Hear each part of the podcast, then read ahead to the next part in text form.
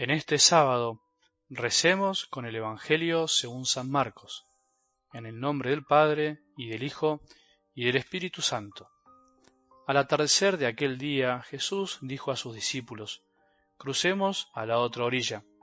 Ellos, dejando a la multitud, lo llevaron a la barca así como estaba. Había otras barcas junto a la suya. Entonces se desató un fuerte vendaval y las olas entraban en la barca que se iba llenando de agua. Jesús estaba en la popa, durmiendo sobre el cabezal. Lo despertaron y le dijeron, Maestro, ¿no te importa que nos ahoguemos? Despertándose, él increpó al viento y dijo al mar, Silencio, cállate. El viento se aplacó y sobrevino una gran calma. Después les dijo, ¿por qué tienen miedo? ¿Cómo no tienen fe? Entonces quedaron atemorizados y se decían unos a otros, ¿quién es este que hasta el viento y el mar le obedecen? Palabra del Señor.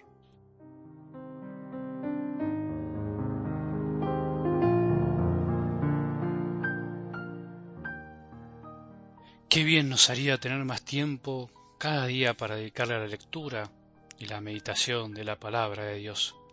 Me lo planteo también siempre como sacerdote, siempre, en especial cuando experimento que justamente cuanto más le dedico a la oración, más especial se hace el día. Seguro que alguna vez te pasó. Y es ahí cuando me digo, si hiciera esto todos los días con más corazón, con amor nuevo, con constancia, con decisión, qué distintos serían mis días y qué bien que le haría a los demás. Pero lo que me pregunto y te pregunto, ¿Qué es lo que nos falta, tiempo o amor? San Juan Pablo II, cuando estuvo en Argentina de hace muchos años, dijo algo así. Yo lo leí de grande porque cuando vino a Argentina era niño, pero recuerdo lo que leí. El cristiano que dice que no tiene tiempo para rezar lo que le falta no es tiempo, sino amor. ¿Hace falta que explique esta frase? Creo que no. No me falta tiempo en mi día aunque a veces quisiera que el día dure un poco más. Lo que me falta, lo que nos falta es un poco más de fe y de amor, para saber que Jesús siempre está para escucharnos, aunque parezca dormido, que siempre está en cada sagrario, en cada lugar de adoración, en cada instante del día. No nos falta tiempo ni a vos ni a mí. Nos falta amor para dedicarle tiempo al que nos dio su amor. Nos falta hacernos el tiempo para lo que realmente a la larga vale la pena. Estuvimos esta semana reflexionando un poco sobre cómo Dios mira, que Dios no mira las apariencias, sino que mira el corazón, que Dios sabe mirar lo que nadie puede mirar, que Dios no es como nosotros, que ve y que no profundiza, sino todo lo contrario, él ve y mira en lo profundo, por eso sabe todo lo que nos pasa, sabe lo que callamos, lo que no nos animamos a decir, sabe de nuestras luchas, sabe de nuestras alegrías y tristezas, lo que nadie sabe. Y por eso eso nos tiene que dar paz en este sábado, paz al corazón y también animarnos a pedirle que nos dé su mirada, que dejemos de ver solamente por afuera lo que pasa y juzguemos con nuestro pobre corazón, sino que aprendamos también a mirar como Él mira y a no sacar conclusiones rápidamente, al contrario, saber esperar, saber tener paciencia, saber amar, en definitiva, porque aquel que sabe mirar como Dios mira, finalmente ama como Él ama.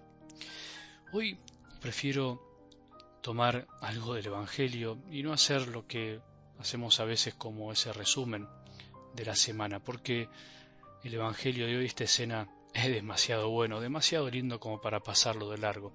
Quiero tomar una idea o una imagen de fondo. Jesús durmiendo mientras todo parece que se va llenando de agua, mientras todo se inunda. Increíble. ¿Quién de nosotros no hubiese tenido la misma actitud de los discípulos?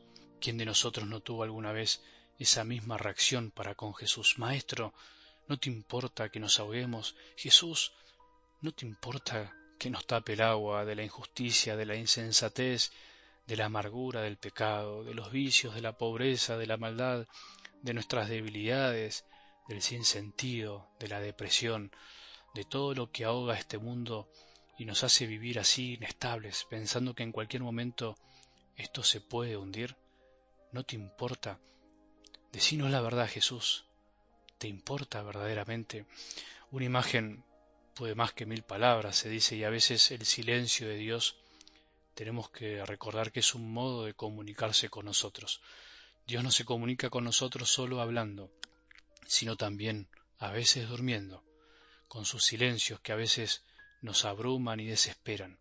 Qué extraño, ¿no? El silencio de Dios es también semilla del reino sembrada en nuestros corazones que dará fruto a su tiempo, que nos enseña cómo Él mira distinto.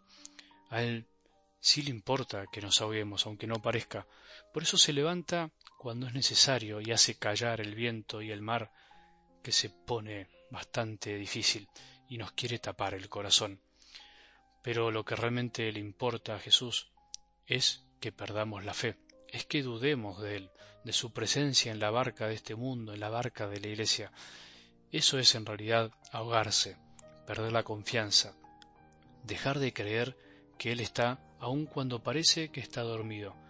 Es ahí cuando en el fondo tenemos que sentirnos ahogados en serio, cuando perdemos la fe, no cuando las cosas del mundo nos sobrepasan, cuando lo externo parece que nos inunda, sino cuando el corazón se inunda de angustia, cuando deja de creer, de confiar, cuando deja de hablar con Jesús, cuando deja de escuchar. Cuando estemos así, ahí sí preocupémonos, ahí sí demos un grito fuerte.